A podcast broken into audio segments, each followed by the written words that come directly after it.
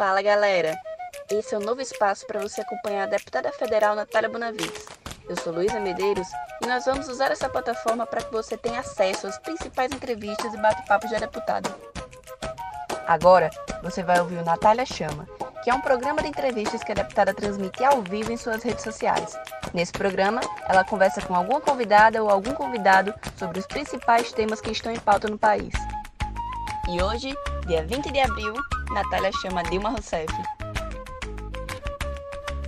Queria te dizer, Dilma, que você é a inspiração para nós, para nós mulheres jovens que estamos entrando na política. Não tenha dúvidas que a tua história de vida é muito significativa para a gente. Eu queria que você soubesse o quanto e como é uma oportunidade imensa para nós poder conversar contigo no meio dessa conjuntura tão complicada é, que a gente está vivendo. Então, muito obrigada por topar participar desse programa. Nós começamos com ele agora, durante o período do isolamento, né? Já que não estamos podendo conversar com a população ao vivo, fazer reuniões, fazer rodas de debate, a gente encontrou esse e-mail aqui para é, manter nosso diálogo com o povo. Então, eu queria começar te agradecendo. Acho que tu pode dar teu boa noite, tua saudação inicial para todo mundo que está assistindo a gente.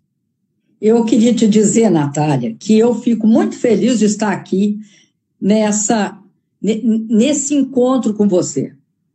Porque é, na verdade, é aquilo que muitas vezes a gente vê nas Olimpíadas. Na Olimpíada, você tem aquela corrida que você vai passando o bastão, né? E você é o futuro.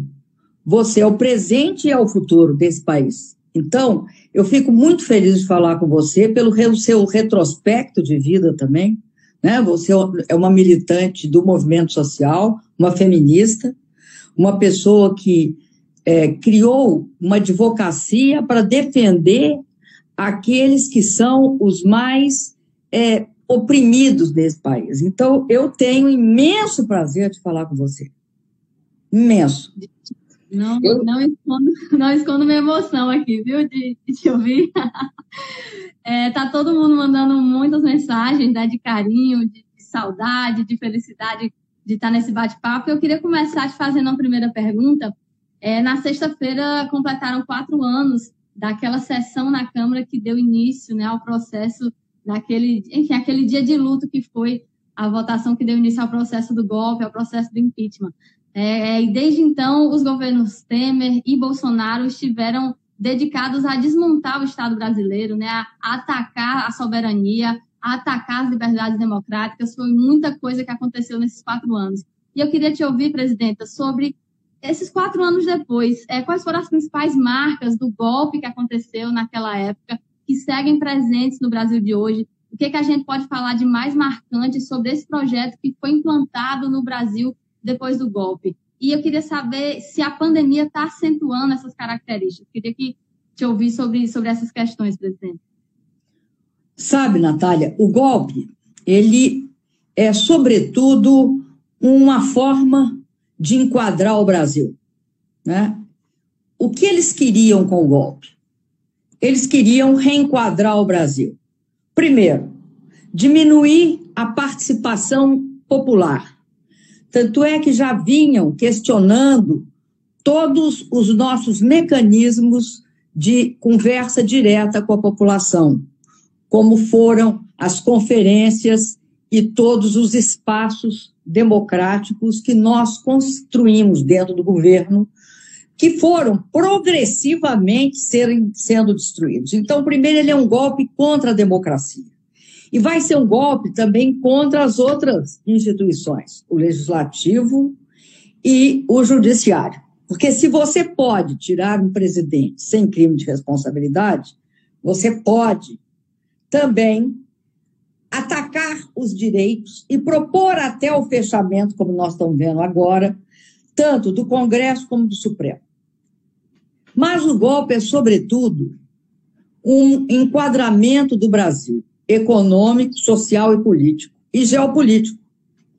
Primeiro, das, das coisas mais graves do golpe foi o desmantelamento das políticas sociais, que nós estamos vendo agora com o que está acontecendo na área da saúde.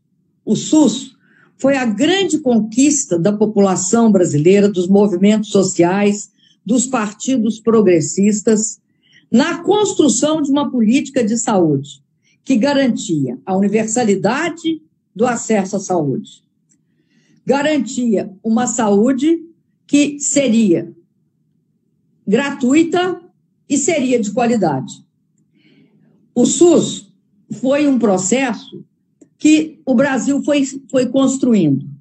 Quando chegou os nossos governos, o meu e do presidente Lula, né, nós começamos a aperfeiçoar uma série de ações de saúde. Vamos lembrar do SAMU. O SAMU existia, mas era desse tamanhinho. E aí nós levamos o SAMU a todos os estados da federação, porque também a saúde era distribuída desigualmente. Mais para o Sudeste, menos para o Nordeste, menos para o Norte. Nós conhecemos a história da desigualdade regional. Depois, o presidente Lula fez um programa fundamental, que era o Aqui Tem Farmácia Popular. Nós estamos vendo que as pessoas que são mais, mais é, é, vulneráveis ao Covid-19, ao coronavírus, elas geralmente, Natália, elas têm doenças crônicas, que são, elas são diabéticas, ou são hipertensas, ou têm asmas, ou alguma doença pulmonar. Pois bem, nós consideramos, de acordo com a Organização Mundial de Saúde, que era melhor dar às pessoas um remédio gratuito para tratar das suas doenças e não deixá-las paradas na porta dos hospitais, sem atendimento. Ao, ao, ao mesmo tempo, é, nós expandimos os leitos. Foi inclusive no meu governo, que nós expandimos os leitos. E contratamos médicos pelo Mais Médicos. Tudo isso foi desmontado. O golpe foi, então, enquadrar o Brasil em quê? O Brasil não pode ficar gastando com os pobres. Tem que tirar os pobres do orçamento. O Brasil tem de gastar com os juros bancários, com o, o, o custo da dívida financeira que os bancos cobram do país. Eles diziam que o Brasil estava quebrado. Um país só está quebrado se ele não tem reservas. Nós tiramos o Brasil da situação de eterno pedinte do Fundo Monetário. Então, vamos lembrar que eu deixei, no dia que eu saí, acumulados no governo Lula e no meu governo, nós tínhamos 380 bilhões de dólares de reservas, o que fez com que o Fundo Monetário não viesse dar palpite aqui no Brasil a respeito de investimento em habitação social, como a Casa Minha Vida, em educação, expandindo as universidades federais. Também, no caso do, do, dos gastos todos os gastos com saneamento e saúde. Então, esse foi um processo. O governo Temer começa o processo. E eles não podiam esperar que o governo Temer é, fosse a única coisa que ocorresse nesse período. Eles não podiam, eles tinham de contar com a reprodução desse processo iniciado no golpe. Afinal de contas, tinham dado um golpe, tinham quebrado a Constituição. Então, precisavam eleger o sucessor do Temer. O Temer deu a, a contribuição nociva de aprovar o teto dos gastos, que é uma camisa de força, que é um absurdo. Não há nenhum país do mundo que adota isso. O Temer começou um processo de privatização e desmontou o gasto, diminuindo todos, por causa do, do teto dos gastos, diminuindo todos os gastos sociais. Por isso que a saúde foi desmantelada. Aí vem, vem, vem a eleição. E se eles deixassem as coisas ocorrer naturalmente, o Lula seria eleito. Mas o Lula não podia ser eleito. Então, todo o processo de construção do Bolsonaro começa com a Lava Jato, que é, visivelmente, tem a orientação de organismos americanos, como o Departamento de Justiça e todos os acordos que foram feitos, que devem ser levantados, esclarecidos entre os promotores americanos e os promotores brasileiros. São acordos que, inclusive, ferem a lei, porque só o Ministério da, da Justiça poderia autorizá-los, e não foi autorizado. Mas eles montaram, então, a Operação Lava Jato, e nós sabemos, depois das, da divulgação do site Intercept, o que, que era a Lava Jato, que é a destruição da isenção da justiça.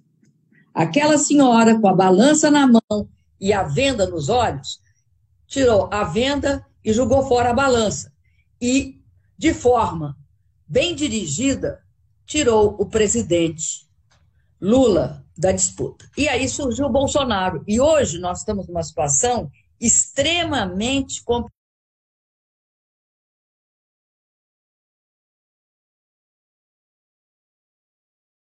complicada, porque estamos enfrentando tal, talvez a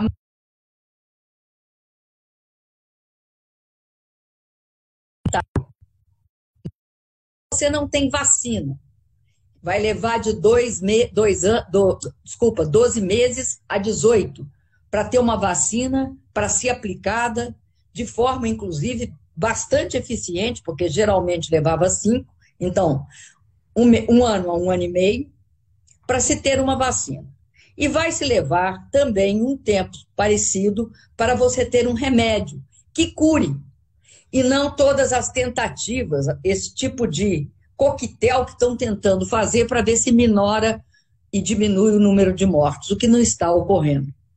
Então, a cloroquina e a hidroxicloroquina são é, possibilidades de ser usadas em casos muito controlados, porque podem provocar efeitos colaterais como infarto e disritmia cardíaca. Então, você está numa situação que só, só tem uma solução: o isolamento social. Não, não é porque as pessoas querem se isolar, é porque não tem outra forma de impedir as mortes. Senão, as mortes serão extremamente elevadas. Enquanto não vem a vacina, esta questão do isolamento social vai se dar.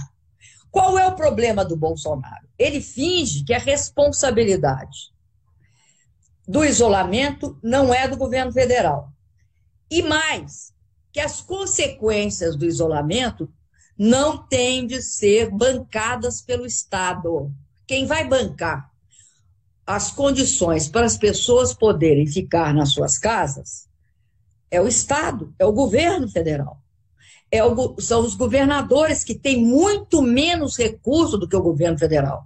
Quem tinha de estar assumindo a liderança, não só com essa imensa dificuldade de fazer com que o dinheiro chegue à população, que a população receba os recursos e possa ficar em casa. Aí o Bolsonaro vai para a televisão e diz o seguinte: ah, não, não dá para ficar em casa, é muito caro é extremamente caro, então o, o governo não vai aguentar.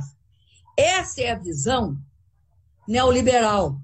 E a base dela, a justificativa dela, é que o Estado não pode gastar.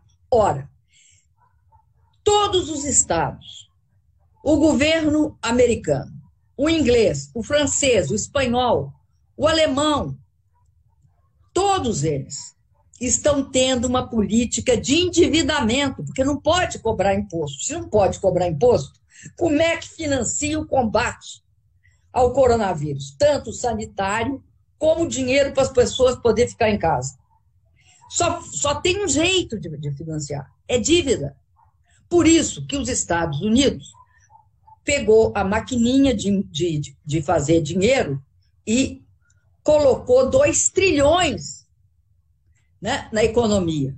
Fora o que o Banco Central Americano, Federal Reserve, está fazendo. Isso está sendo feito para comprar respiradores, para ampliar os hospitais, para comprar equipamentos de proteção individual para enfermeiros, para agentes de saúde, para médicos, para que eles não morram. Está sendo testado, e aí é uma coisa muito importante. Nós sabemos que no Brasil, agora está público e notório, aqui no Brasil há uma coisa chamada subnotificação, que é gravíssima, porque ela esconde a realidade das mortes.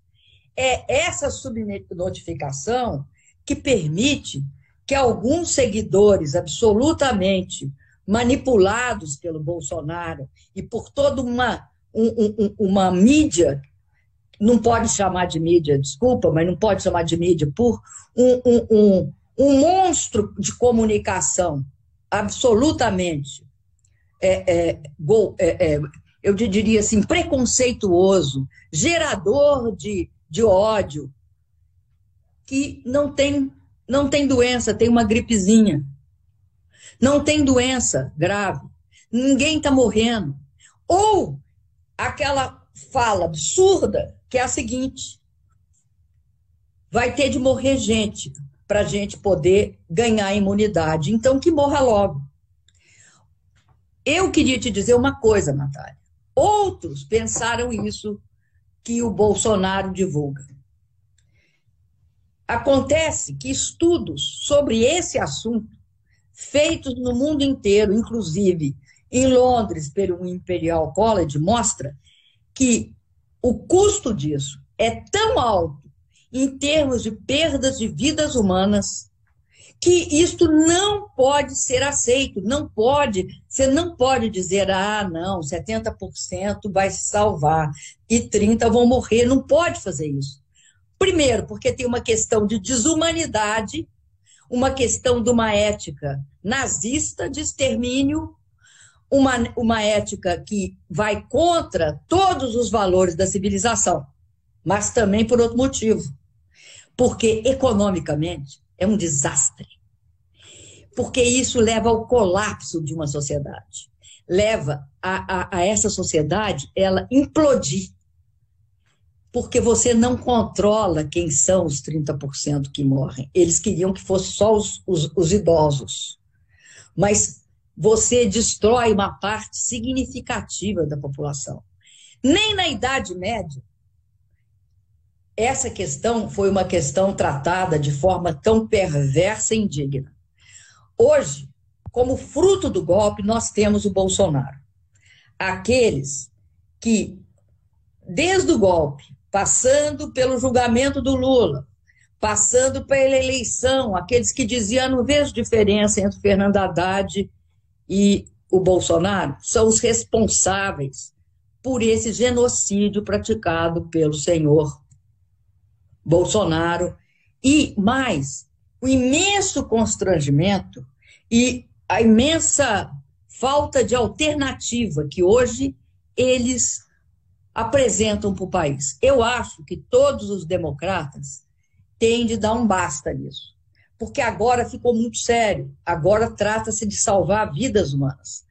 Agora, veja você, on, ontem, né, domingo, ele foi na frente do QG do, do, do, do Exército, do, do QG é, é, é, do chamado Forte Apache, o, o lugar mais importante do Exército Brasileiro em Brasília, e participou de uma, uma manifestação que pedia a volta do AI-5, intervenção militar, fechar o Congresso, fechar o Supremo e tudo. Ele faz o jogo de sempre, ele vai e volta, ele vai e volta. A pergunta é: é impossível que, diante desse fato, eu acho que o Brasil não pode ficar recorrendo a impeachment da forma como, como, como vem ocorrendo, como ocorreu comigo. Até porque comigo não tinha nenhum fundamento legal. Com Bolsonaro está cheio de fundamento legal. Mas tem uma imensa dificuldade, como fazer isso em meio de uma pandemia. Mas o fora Bolsonaro, ele é algo crescente. Nós vimos uma manifestação quase, quase é, é, unânime das instituições e dos verdadeiros democratas desse país e dos republicanos. Mesmo alguns que têm parentesco com ele, hoje percebem que o que está em risco não é só a política, já está em risco a própria sobrevivência do povo brasileiro. Duas coisas estão tá em risco: a sobrevivência em defesa da vida e a subsistência em defesa da vida.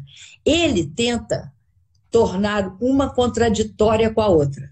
Agora, se ele realmente achasse que o negócio é flexibilizar, por que, que ele não defendeu desde o início que se testasse todas as pessoas?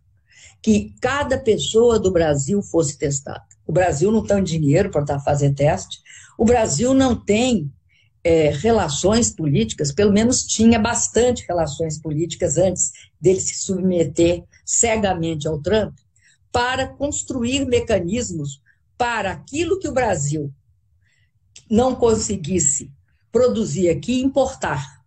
Até porque um país que foi um país que produziu avião e produziu plataforma, sabe produzir ou sabe se esforçar para produzir, tem estrutura industrial para produzir. Né? É um país com recursos. Não testar as pessoas e falar que tem de flexibilizar, como é que você vai flexibilizar se você não testar? Todo mundo diz o seguinte: só pode flexibilizar a pandemia tendo dois critérios. Um, tem de ter leito suficiente tem de ter respiradores suficientes e tem de ter médicos, enfermeiros e agentes de saúde suficientes. Esse é um critério.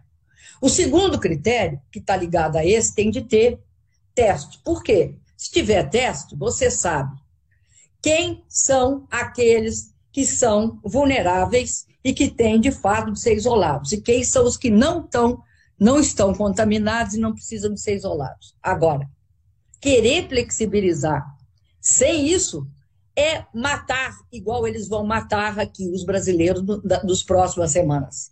Nós vamos ver cenas terríveis nos hospitais, similares àquelas da Itália. Então, Natália, eu, eu acredito que nós vivemos hoje uma situação muito complexa. E eu espero que vocês que têm, vocês, vocês no Rio Grande do Norte têm um, um, um diferencial. Vocês têm uma governadora que é uma mulher forte, é uma mulher de fé, que vai lutar, eu tenho absoluta certeza. Vai lutar de manhã, de tarde, de noite e de madrugada, e, e no dia seguinte a mesma coisa, para garantir que cada, cada morador, cada cidadão, cada cidadã que esteja precisando de atendimento, seja atendida. Que vai lutar com todas as suas forças. Porque uma outra coisa é muito ruim no, no momento que nós estamos vivendo. Nós não temos uma liderança federal. O que nos salva são que nós temos lideranças estaduais. Sem dúvida, a Fátima Bezerra é uma das melhores governadoras em exercício no Brasil. Então, ter uma governadora que vai lutar é um grande diferencial no que nós vamos passar daqui para frente. Vocês estão muito parabéns. É verdade, presidente. Deixar um beijo para a nossa governadora Fátima Bezerra. É, vou passar para ela depois, inclusive, o áudio para escutar aqui nosso bate-papo. Dilma, tem gente do Brasil inteiro assistindo a gente, né? Todo mundo mandando muito carinho. E ah, você abordou em vários aspectos, né? Caracterizando um pouco de o que, que o golpe trouxe, quais foram as principais marcas que ficaram. E eu queria pegar esse gancho para a gente aprofundar uma dessas áreas, que é a área econômica. É, desde o governo Temer, a gente tem visto é, esses setores da direita venderem para o povo brasileiro um discurso, né, que é esse discurso de que determinadas medidas vão salvar o país e essas, é, essas ditas reformas né, vêm passando, vêm sendo aprovadas e, muito pelo contrário de salvar a economia do país, tem, na verdade, aprofundado o problema. É um exemplo disso é a reforma trabalhista, que depois de aprovada, na verdade, trouxe o nosso país para o recorde de informalidade, né, com desemprego altíssimo. Nós vimos semana passada, né, nós tivemos na Câmara Federal uma sessão do Congresso que parou tudo que devia estar fazendo, parou de debater as medidas de enfrentamento à pandemia para ir debater uma medida provisória, aquela MP 905, que está vencendo hoje, mas que eles já prometem que vão colocar em pauta de novo. É, a gente parou de debater as medidas da pandemia nessa situação absurda para debater uma, uma MP que aprofundava é, a precarização da, das relações trabalhistas. Então, a gente está vendo esse caráter né, que eu queria perguntar para você se você considera que essa política, né, que começou no governo Temer e que agora se aprofunda no governo Bolsonaro, sob a gestão do ministro da Economia, Paulo Guedes, se a gente pode caracterizá-la é, de ultra neoliberal, né? se é isso que está acontecendo aqui no Brasil agora, e qual papel tem tido o tal do centrão, né? porque hoje existe esse, é, esse espectro na política que as pessoas convencionaram chamar de centrão. Eu queria compartilhar aqui que de centrão não tem nada, né? na verdade é uma direita que se alinha em muitos aspectos com, com o governo Bolsonaro, especialmente nesse aspecto econômico, né? E essa direita não, nem é uma direita moderada, inclusive, não. É uma direita que fez isso que eu mencionei há pouco, de parar de debater as soluções para a pandemia para tentar aprofundar essas políticas econômicas propostas pelo governo Bolsonaro e seu ministro da Economia Guedes. Então, eu queria que você comentasse um pouco sobre essa questão da política econômica, é, se essas reformas e as propostas, no geral, do governo Bolsonaro podem ser caracterizadas dessa forma, né, como ultra neoliberais, como a gente tem visto acontecer em outros países também. Olha, uma ótima pergunta, Natália. Eu acho o seguinte, sabe? Essa crise do coronavírus, ela está colocando muita coisa a nu. Uma das coisas mais fortes que ela está colocando a nu é toda a política neoliberal. Você veja que as últimas reformas que foram feitas no Brasil, a reforma trabalhista que criou a regra da informalidade, que diziam: não, a gente tira os requisitos e as garantias, e aí vai ter mais gente empregada. E aí o que, que aconteceu? A fragilidade da relação de trabalho que eles impuseram ao Brasil é algo estarrecedor. A pessoa trabalha de manhã para comer de noite e trabalha de noite para comer no dia seguinte. Então, é algo que é o trabalho precário, é o trabalho informal. E isso é algo que nós não temos como justificar como sendo algo muito bom. Não é bom. Pelo contrário, é perverso, tanto social como humanamente, mas também economicamente. Essa desigualdade extrema do nosso país, em que 1% é, concentra toda a renda, enquanto os 99%, apesar da classe média ter uma baita ilusão, os outros 99% vivem uma vida em que poucos têm oportunidade de se formar. Nós tentamos dar essa oportunidade para que as pessoas pudessem formar e subir e melhorar de vida. Não, isso eles destruíram. Então, eu te digo o seguinte: a precariedade e o desemprego vão ser destruidores do país. Prevêem que o Brasil vai ter uma queda maior na economia do que em algum outro momento e em relação a qualquer outro país da América Latina. Nós vamos cair em torno de, segundo eles, na melhor hipótese, 5,3%. Segundo eles, quem? Fundo Monetário. Que, que eles sempre seguiram. Agora, a Focus disse: não, vamos cair 3,2. Mas outro dia eles estavam dizendo que não ia nem cair. O próprio Guedes começou, diante dessa crise, dizendo que o que ia solucionar e combater o coronavírus seriam as reformas. As reformas são um vírus tão grave e tão destruidor quanto o Covid-19. Porque ela tirou a proteção das pessoas eles não completaram todas. Se completasse essa, por exemplo, verde e amarela, é um escândalo. É abrir a exploração absoluta do trabalho assalariado. É voltar para o século XIX, final do século XIX, início do século XX. Então, nós hoje temos uma situação que é a seguinte: Tem um, um, economista, eu vou até citar ele, que ele é um economista é, democrata americano, que é o Krugman, que diz, eu acho muito interessante essa, essa frase dele, que tem ideias que ele chama de zumbi. São ideias que morreram, mas ainda continuam influenciando os vivos. Entre as ideias zumbis está o austericídio. Essa, essa austeridade, que é o que o Bolsonaro falou, não vou ter dinheiro. Como que ele não vai ter dinheiro? Ele vai se endividar como todos os outros países, dos Estados Unidos à Itália, da Espanha, todos irão se endividar. E, e, e, e vão se endividar para quê?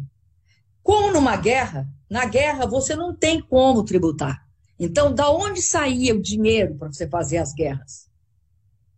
A Segunda Guerra Mundial saiu do endividamento. E depois da Segunda Guerra Mundial, o que, que acontece? Os países se reúnem e criam uma forma de reequacionar aquela dívida extremamente elevada.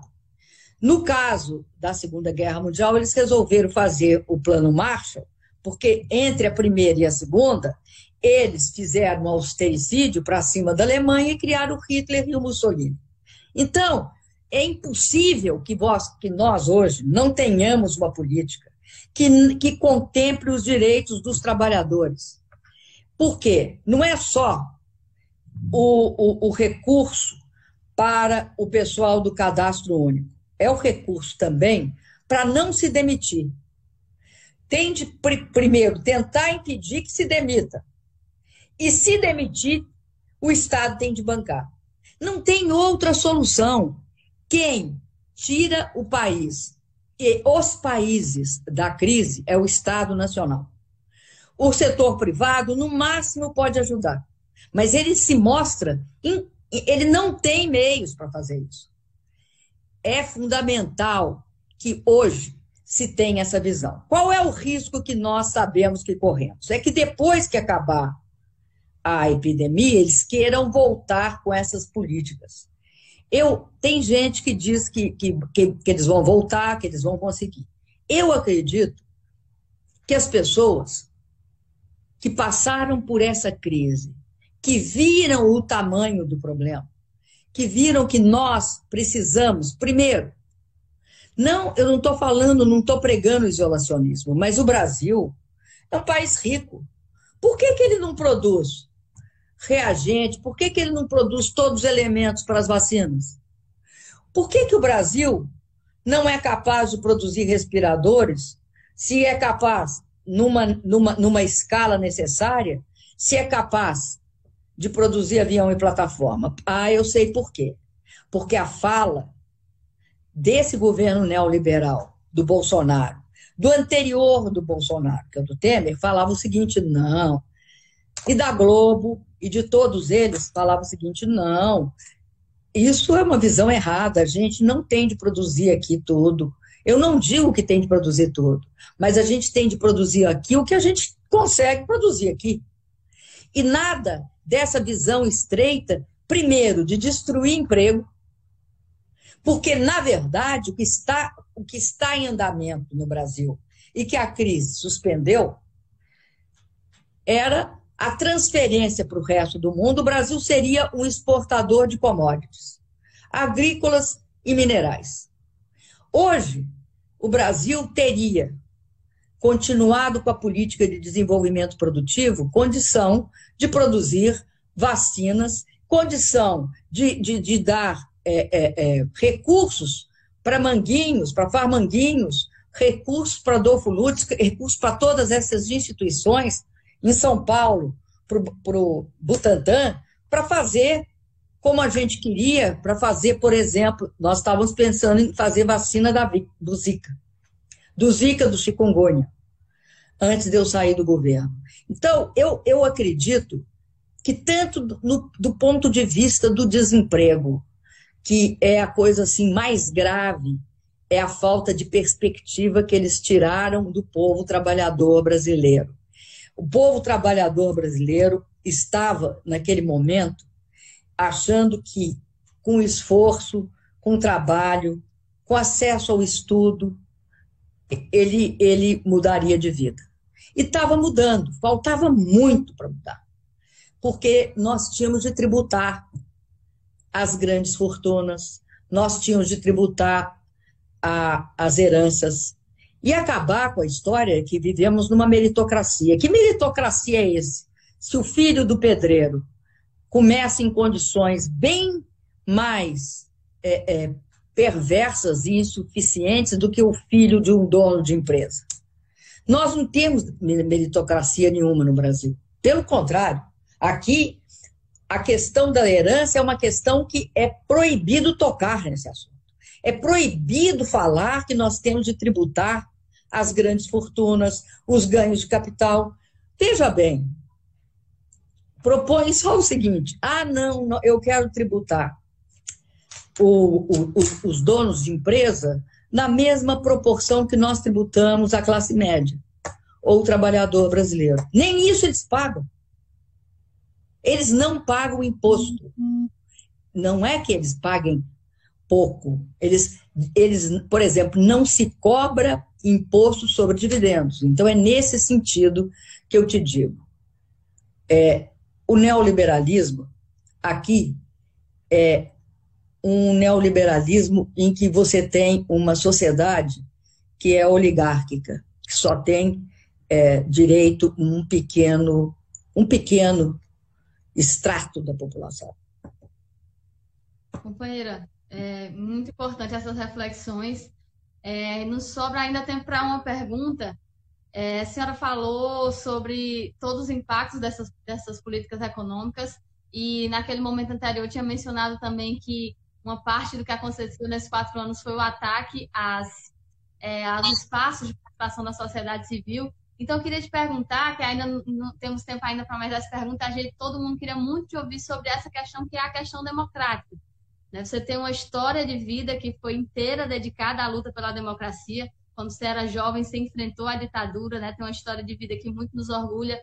É, e nesses últimos anos também teve na linha de frente dessa trincheira. E o que a gente está vendo nesse momento é um presidente que, durante sua vida inteira, desprezou a democracia, durante sua vida inteira fez apologia a ditadores, fez apologia a torturadores, que no seu histórico de parlamentar teve essa conduta sempre, que na campanha eleitoral em 2018 nunca escondeu esse caráter autoritário, falava de metralhar petistas, nunca escondeu, e que durante esse ano e pouco aí de mandato tem realmente colocado em prática várias medidas autoritárias.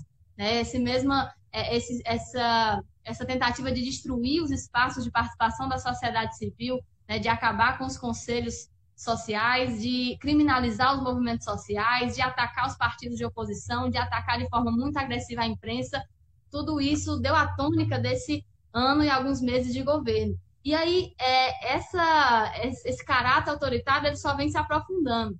Né? A gente teve nos últimos dias vários fatos que nos fazem ficar alertas. Né? É, mais um, uma vez, o aniversário do golpe militar foi institucionalmente comemorado, é, com inclusive uma ordem do dia do Exército, né, do ministro da Defesa, elogiando a, a ditadura, o golpe militar como um marco na democracia. A gente teve ainda nesses últimos dias Bolsonaro falando que tem um dossiê da inteligência sobre Rodrigo Maia e Davi Alcolumbre, né, dizendo que eles queriam tirá-lo do poder, mas com isso revelando mais sobre sua disposição em espionar os presidentes em outro poder. A gente teve o presidente revogando portarias que é, garantiam o rastreamento e a identificação de armas.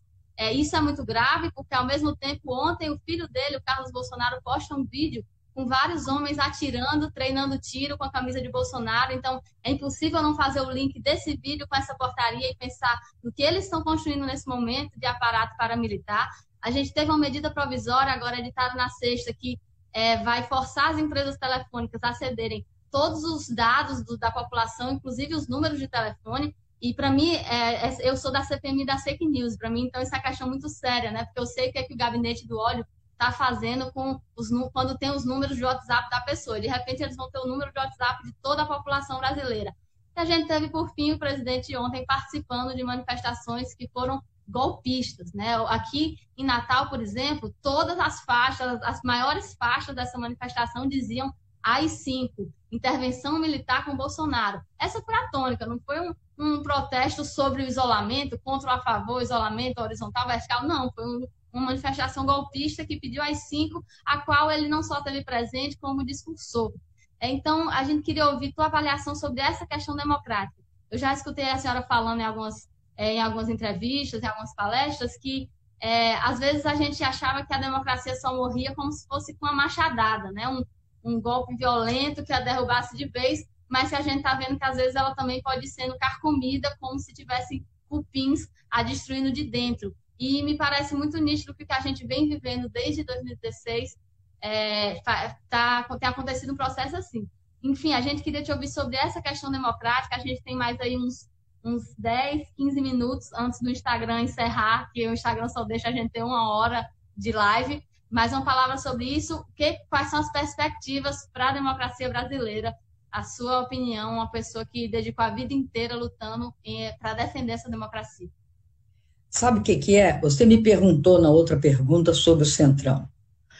Acontece o seguinte: quando eles, eles quiseram nos destruir, eles, eles tiveram é, uma consequência inesperada, como se fosse um fogo amigo que tivesse inviabilizado a direita, a centro-direita e o centro no Brasil. Eles foram destruídos e abriram caminho para a ultradireita. A ultradireita, que no caso do Brasil, ela tem um caráter neofascista. É neo porque o fascismo geralmente era nacionalista. O do Bolsonaro é atrelado aos Estados Unidos. Bom, mas o que aconteceu? Aconteceu que o centro, mais o centro menos, mas a centro-direita e a direita, considerados aí o Centrão, o PF, o, o DEM, etc., se uniram ao Bolsonaro. De uma certa forma, mesmo eles não estando lá no governo, é, todos eles, eles tinham uma representação. Mandetta, a Tereza Cristina, ou seja, há, há, há uma participação deles. Por quê? O que, que eles querem com o Bolsonaro? É que o Bolsonaro se mostrou aquele que, pelo discurso neofascista de ódio, conquistou uma parcela. E eles fizeram o acordo na seguinte visão: ele vai ser tutelado quando sentar na cadeira. Nós queremos que ele execute a agenda neoliberal, as chamadas reformas. Enquanto ele estiver executando as reformas, está tudo bem. Então, houve por parte deles uma complacência com Bolsonaro porque acreditavam que iam tutelá-lo. E aí, o Bolsonaro não se, não se deixou tutelar. E faz esse movimento de idas e vindas que nós já vimos e que agora ele está mais indo do que vindo. Então, o que, que acontece? Acontece que a democracia, como eles estão com a hegemonia nesse momento, a democracia está extremamente ameaçada. Porque ela não tem, por parte dos poderes, quem enfrente, de fato, o Bolsonaro. O que, que o Bolsonaro faz? Ele vai lá, propõe o AI-5, a intervenção militar, o fechamento do Congresso e do Supremo. No dia seguinte, ele vai lá e fala que o Supremo tem de ficar aberto e ser transparente, ou seja, dá uma no prego e outra na ferradura. Na verdade, nenhum deles se contrapõe a ele, no mesmo nível que ele se contrapõe a eles. E aí, todos os que supõem, inclusive segmentos do Exército, que supõem que o tutelam, não tutelam. Só nos resta um, um grande movimento. Eu acho que o Fora Bolsonaro não é uma, uma fala para amanhã. Mas é um caminho, o fora Bolsonaro é um caminho a ser perseguido.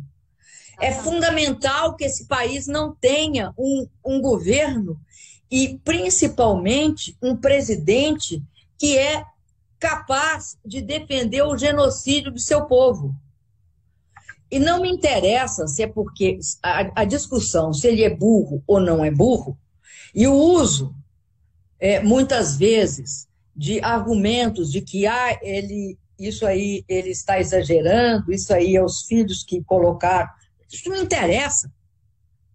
Na verdade, certo estão aqueles que dizem ele é louco, mas tem método na sua loucura, que é uma frase até do Shakespeare sobre é, é, a morte do.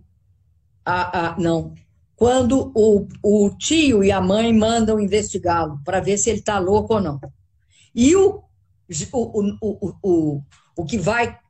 O que é o pai da sua futura noiva diz: não, ele ele ele está louco, mas tem método na loucura.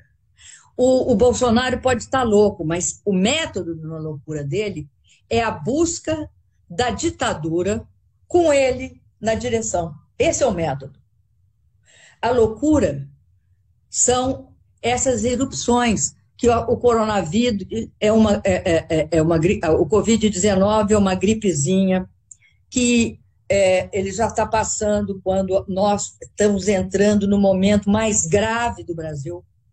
Então, é muito. É, é, é, nós estamos num momento muito, mas muito delicado. Porque nós, aqueles que concordam, também a gente tem de aceitar que democratas, gente, eles, eles não querem é, é, a derrocada da democracia, perfeitamente. Eles não querem, mas não enfrentarão. Esse problema do não enfrentar não tem uma liderança de centro, centro-direita e de direita que enfrenta o Bolsonaro, na prática, de fato.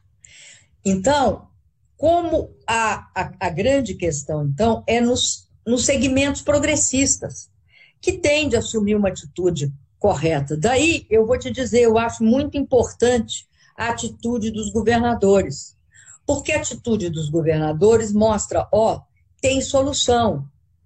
Mesmo com dificuldade, eles mostram uma posição de resistência ao genocídio do Bolsonaro. Eu acredito que nós vamos ter um caminho é muito difícil pela frente. Eu não acho que tenhamos uma solução imediata, nem tenhamos uma solução fácil.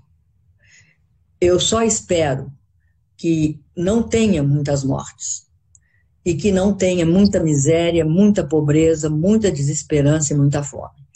Eu acho que nós temos de lutar por isso, impedir que as pessoas morram impedir que as pessoas passem fome, impedir que as pessoas passem necessidade. Então, é, essa, essa, esse momento é um momento muito, muito especial para todos os brasileiros e brasileiras. É, quem se omitir vai apoiar esse, esse, esse, esse, esse genocídio. Se omitir é não falar com ninguém, é não usar live, é não se manifestar, é não conversar com seus amigos. Antes, nós tínhamos liberdade de ir e vir. Agora, o vírus, ou a gente percebe que tem de ficar em casa porque o vírus é letal, e isso não é uma questão política é uma questão, a, a humanidade tem hora que, que enfrenta questões que são relativas a ela. E a questão da sobrevivência diante do vírus é uma. E a questão de não permitir que as pessoas morram por falta de renda é outra.